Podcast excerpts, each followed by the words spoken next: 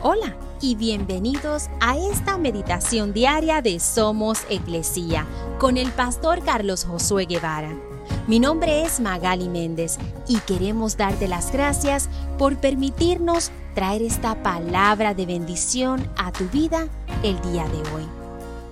Salmos 28:7 dice, El Señor es mi fuerza y mi escudo, mi corazón en Él confía de Él recibo ayuda. Mi corazón salta de alegría y con cánticos le daré gracias. Nuestra alabanza a Dios es una manera de agradecerle por todas sus bendiciones en nuestra vida. Pero muchas veces se nos dificulta alabarlo pues estamos pasando un momento difícil, de prueba o de dolor. En esos momentos oscuros es difícil pensar en darle gracias por su protección y su cuidado.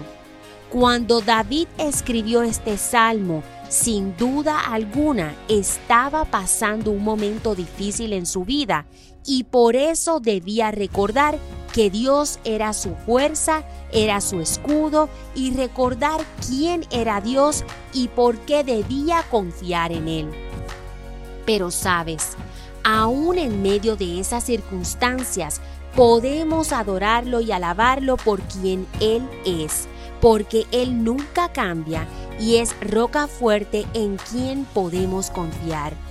Así que alábale, eleva tu voz y canta cuán grande es Él y cuán bueno y misericordioso es Dios y recuerda que por eso Él merece nuestra alabanza y nuestra adoración.